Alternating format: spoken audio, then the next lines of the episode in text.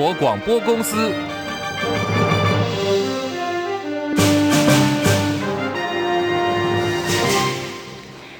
好，欢迎收听中广新闻，我是黄丽凤。总统选战倒数五十三天，蓝白河因为民调误差的认知差异，被送进了加护病房。只不过呢，这一次的伤势，外界形容说是由急救专业医师柯文哲所造成的。那么接下来蓝白还有没有戏唱？国民党主席朱立伦已经针对蓝白河下了最后通牒，明天要公布结果。根据指出，国民党明天下午礼拜三的中常会也将会公布副总统人选，开会。通知单上头写明了组织发展委员报告，中华民国第十六任总统、副总统选举，本党提名副总统候选人。而国民党总统参选人侯友宜今天再次跟柯文哲温情喊话，大家共同签了一个合作的一个方向，就要拿出诚信。既然六成民众都希望蓝白合作，我也等你，等到你最后一刻，你想通了。都在你一念之间。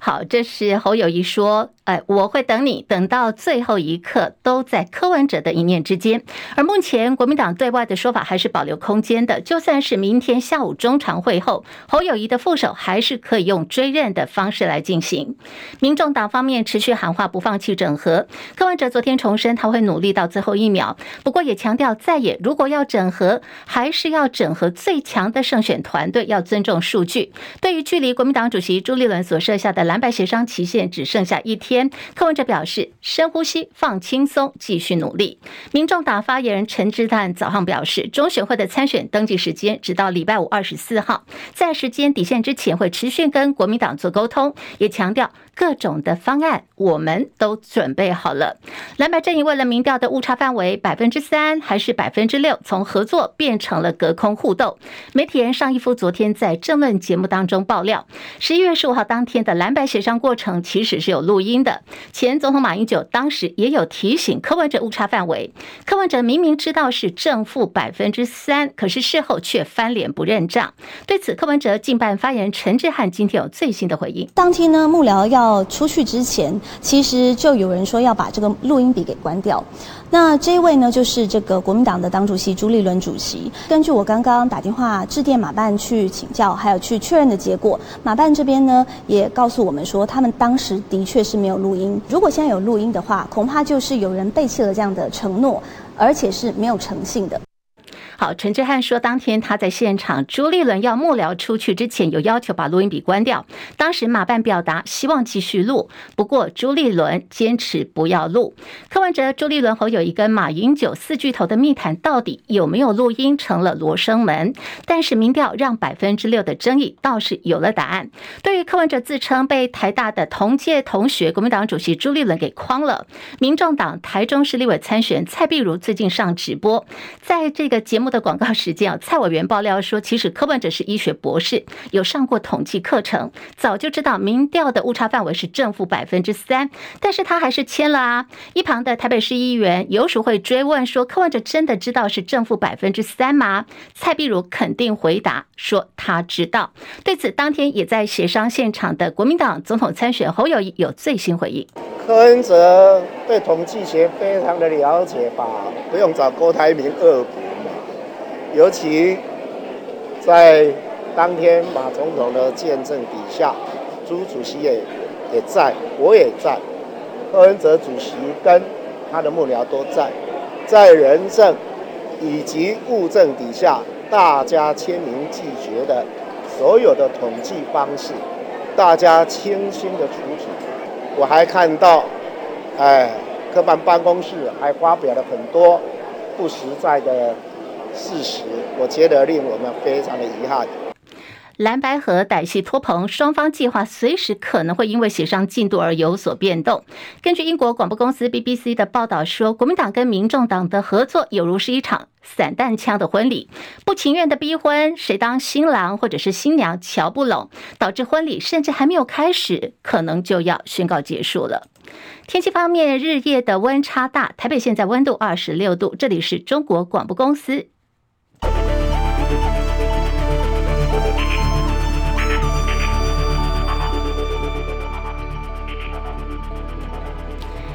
来关注的是台北股会呢，今天表现强劲，在台币的汇率方面，午盘是大升有二点一三角，暂时收在三十一点四四五兑换一美元。台北股市大涨了一百八十二点，来到一万七千三百九十二点，目前涨幅已经有百分之一点一三，成交量放大到了两千八百七十五点一五亿元。柜台指数上涨零点七四点，两百二十四点一九点，涨幅百分之零点三三。日本股市平盘震荡，来到了三万三千三百。百八十七点，韩国股市上扬了二十一点，两千五百一十三点，涨幅百分之零点八八。在港股方面，上涨一百八十九点，一万七千九百六十七点，涨幅百分之一点零七。大陆股市，上海综合指数上涨十五点，三千零八十三点，涨幅有百分之零点五一。深圳成指来到了一万零七十四点，上涨五十二点，涨幅百分之零点五二。印度股市方面是上扬了两百三十一点，六万五千八。八百八十六点，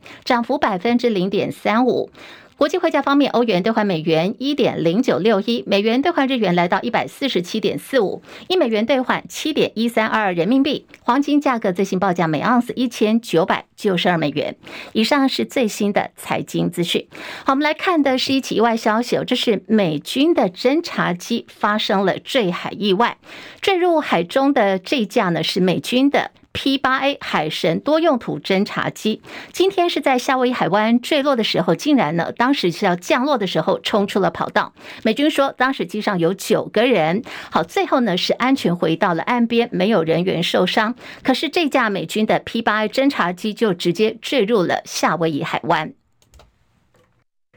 中研院欧美所美国肖像计划今天发布了最新民调，主要是针对台湾民众对于美国的印象，还有美中台湾关系的看法进行分析。我们来看看这个最新民调结果，说有百分之九点三的台湾民众国人的看法是中国大陆是讲信用的国家。另外呢，百分之八十二点七的民众认为最近这几年来自于对岸中共的威胁日益的加剧。民调显示说，百分之五十五点七的台湾民众认为美。国最近这几年来陆续增加了对于台湾安全的保障，百分之五十九点六的民众说，美国高阶官员持续的访问台湾，这个有助于日后美国出兵协防台湾的可能性。好，来看的是一个大乱斗哦，以 Chat GPT 引发 AI 浪潮的 Open AI 提到，这个 Chat GPT 其实从去年的十一月开始急速的窜红，到今天也不过才一年的时间。不过呢，已经发生了内部的这个研发还有经营团队出现了逼宫的状况，是吴玉警开除了创办人兼执行长奥特曼。奥特曼在确定了回国无望之后，他就投靠了哦有注资一百三十亿元的微软公司。还带领了新的 AI 团队，OpenAI 员工集体逼宫，总共有七百多名的员工，里头多达五百人联名联署，要求董事会必须要总辞，否则就要集体离职加入微软。尽管说 OpenAI 发生内斗的状况，不过微软公司也火速延揽了 ChatGPT 之父，也就是我们刚刚提到的阿特曼。加入了，好，这个呃大乱斗还有逼宫的情况呢，最后是奥特曼加入了微软，微软的股价呢立刻收红，有百分之二点零五，来到美股的报价三百七十七点四四美元，也登上了历史新高。根据会议人士表示，热钱可以说是从上个礼拜以来连日涌入台湾各个亚洲新兴市场，新台币的汇率连六天以来升值幅度都高达百分之二点一九。我们刚才提到，今天新台币又强升哦，在午盘暂时收在三十一点四四五兑换一美元，已经大升有二点一三角。新台币的汇率走强，已经超越了台湾主要贸易对手国的货币，包括韩元、日元、人民币，还有新加坡的新元，登上了最强亚币的宝座。也是关于财经市场，这是彭博社报道说，私募股权基金凯雷集团以大概十八亿美元的价格，将麦当劳的中国大陆业务全部的股权通通卖掉了。卖给谁呢？这回是卖回了给麦当劳总部。报道说，凯雷持股六年时间获得的回报率有六点七倍，堪称是凯雷私募基金退出了大陆市场最成功的一笔交易了。今年的税收有望超收三千七百亿。国民党立委包括罗明才还有费鸿泰喊话中央必须要还税于民，主张呢在明年全民每个人普发现金一万块钱。对此，主计长朱泽民表示，公务预算已经送到立法院了，不能够再加。财政部部长庄翠云也表示，政府会把这个钱呢用来优先还债。相关的争议在今天，行政院长陈建仁有最新的回应，他说，如果税收有剩余，还是要优先去还本，优先还债，而且必须积极投入各项建设，让台湾的发展能够更加的坚韧。总统选战在今天呢是倒数五十三天了，相较于蓝白和塔尼亚塔脑袋西托彭濒临破局，民进党的赖萧佩今天正式成军了。今天早上九点钟，赖萧佩赖清德跟萧美琴到了中选会，已经完成了参选登记。国际已经看到台湾，国际已经信赖台湾，国际也已经上架台湾，两个会竭尽所能，让台湾。持续在稳健的路上，走入国际，迎向未来，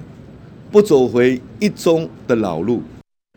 赖萧配也是本届总统大选第一组完成了参选登记的正副总统候选人。好，在蓝白的部分呢，现在谈合作持续的卡关。不过在台中的立委先和喽，国民党主席朱立伦跟台中市长卢秀燕今天陪着包括有国民党八位立委参选人，还有民众党台中市立委第一选区的参选蔡壁如等蓝白。八加一战将登记参选，好，也看到这个蔡壁如就背着行动气球到场造势。寇世京报道，决战中台湾蓝绿两党主席不约而同，二十一号到台中市陪同立委参选人联合登记。国民党主席朱立伦、台中市长卢秀燕上午十一点到场，和台中八位立委参选人、一位民众党立委参选人蔡壁如联合造势。对于总统大选蓝白合依旧卡关，朱立伦说：“不到最后绝望关头。”绝不放弃。他说自己受辱没关系，要合作一个理由就够，不要合作要破坏有一百个理由。他当天很感佩柯主席做决定，他有点教授上身，把统计误差定义都说了。当天是朱教授对柯教授，最后有共识。朱立伦随后叹气表示，柯主席承受很大的压力，但他举圣经囚徒理论为例，劈成两半的是台湾人民。那些主战的朋友，或者是要拼到底的朋友，大家想清楚啊！劈成两半的是台湾人民。朱立伦说：“这是台湾人民关键的一步，只要心中有人民，小我小一点，一切都成局。”台中市长卢秀燕也说：“继续努力。”中广记者寇世京在台中市报道。好，朱立伦今天到台中啊，那面对这个蓝白合还在谈，而且可能濒临破局的压力，他说自己受辱没有关系，柯主席承受也很大的压力。另外，朱立伦也举了圣经当中的囚徒理论，呼吁不要忘记被劈成两半的其实是台湾人民。蓝白合是台湾民主改革的里程碑，也说不到绝望关头是绝对不会放弃的。蓝白合生变前，高雄市长韩国瑜也点头担任。国民党的不分区第一，韩国瑜在为立委参选人张志刚站台的时候说：“民意代表呢，表现要如狼似虎，要像狼一样凶，要像老虎一样的威猛。”韩国表示，民意代表有把刀哦，就是为民喉舌，就像镜子反映痛苦给行政当局。如果说什么都不讲，就代表这个民意代表是完完全全不及格的。他也说，大家都说他很忙，不过他要跟大家讲，因为选举的关系，其实现在是旺季，平常是淡季的。看看多可怜啊！台湾的人民每四年才来一次旺季，而且投完票就被忘记了。民众党。在民进党的部分执政已经有八年的时间，只告诉百姓一件事：不贪污是傻瓜。韩国瑜说大贪特贪，大捞特捞。李远哲也说民进党是贪腐的。创党三十七年的元老说民进党贪污腐败，这个政党已经走偏了，不是把人民放在第一，就是把金钱放在第一。另外是国民党立委参选人张志伦的父亲最近被爆出在透天厝顶楼加盖了高尔夫球的练习场。张志伦说这个违建不是。他所有的，而且呢是建在民国八十年，早在八十五年以前的基层违建缓拆期限。但是为了平息相关争议，他今天已经聘请工人拆除了这个争议的设施。另外来看的是民众党的部分，民众党主席柯文哲今天中午已经拍板了民众党不分区的立委名单。不分区名单呢是由台北市前副市长，也就是科办的总干事黄珊珊，还有前时代力量的立委，现在加入民众党的。黄国昌双黄打头阵，分列男生跟女生的第一名。那么至于说陆配身份的台湾新住民发展协会理事长徐春英，因为先前引发了众多的争议，他说：“哎呀，他被这个绿营不断的抹红，他婉拒提名了，最后并没有列入民众党的不分区名单。另外有陆配身份的李珍秀也入列了民众党不分区名单的前十六名。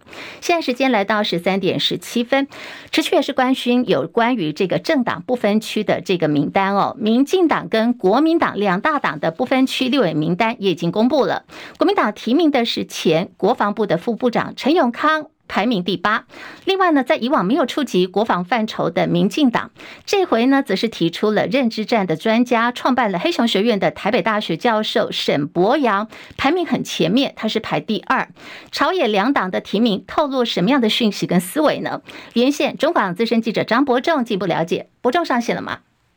上线，立峰好，听众朋友大家好。好，伯仲怎么看这个蓝绿两党这次在国防领域上各自所提出的门面人选，透露哪些国防的思维嘞？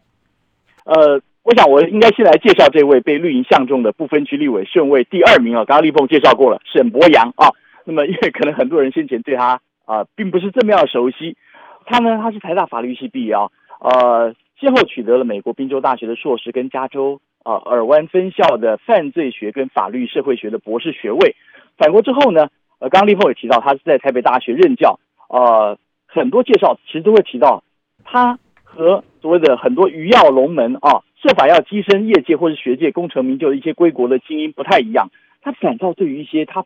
他比较福音或他所认定的一些政治理念或者一些社会价值哦，显然更为在意啊，呃，像是他研究中共对台湾的资讯战跟认知作战。啊、他还创办了一个全民防卫教育机构，叫做黑熊学院。我、不知道大家是不是有听过这个单位啊？啊，他担任他的院长。所谓的黑熊学院呢，创立宗旨呢，啊，他这么写的，他说，开宗明义就是说，如果想要和平的话，就先要准备战争。哦，我想他立场已经讲得非常清楚了啊，还强调战争呢，只有在投降的时候才会结束。呃，这是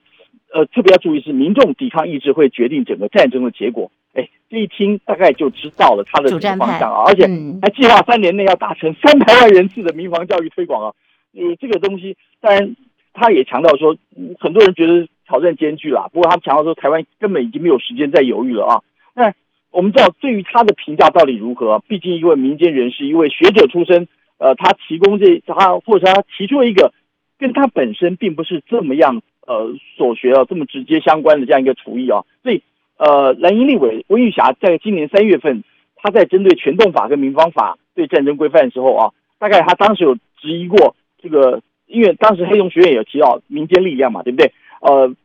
这个到底可不可以比照这样乌克兰或者他们其他模式，可以动员一些民间力量，呃，甚至于黑熊部队啊，这是黑熊学院成立的一个黑熊部队，有没有可能成为乌克兰内政部主导所谓的亚速营第二啊，变成军方和国防啊内政部的武装的双轨制？我记得当时邱国正他就回答说，其实所谓的民间力量，什么士农工商啊，都应该算在内。但是，一旦要运用在战场上，还是必须要由军方提出需求啊，之后再交由比如内政部啦、交通部或其他相关部会去进一步筹措或是指引啊。呃，他强调根本不会所谓的双轨制度，因为整个作战指挥务必要求整个治权的单一。如果两边各自都在指挥，一定会乱掉啊。所以，甚至邱国正还很酸说。黑熊学院呢，就是一些人会利用假日跑到野外去打 BB 弹，对，建立这个部队根本像游击队啊，所以他评价他虽然不用再继续讲下去，大家也都知道啊。哎，其实立峰，我这边还特别要讲一下绿营啊，类似的这样，他沈博阳这个组织啊，呃，还不止一个他一个人，另外一个大家可能更耳熟能详是曾经参选过立委的吴怡农，这个你绝对认识，啊、对不对？嗯，对，他也成立一个叫做壮阔台湾的一个团体嘛，对不对？他当时他推动所谓叫做后盾计划。这和沈博阳其实不太一样啊，他不是黑熊部队啊。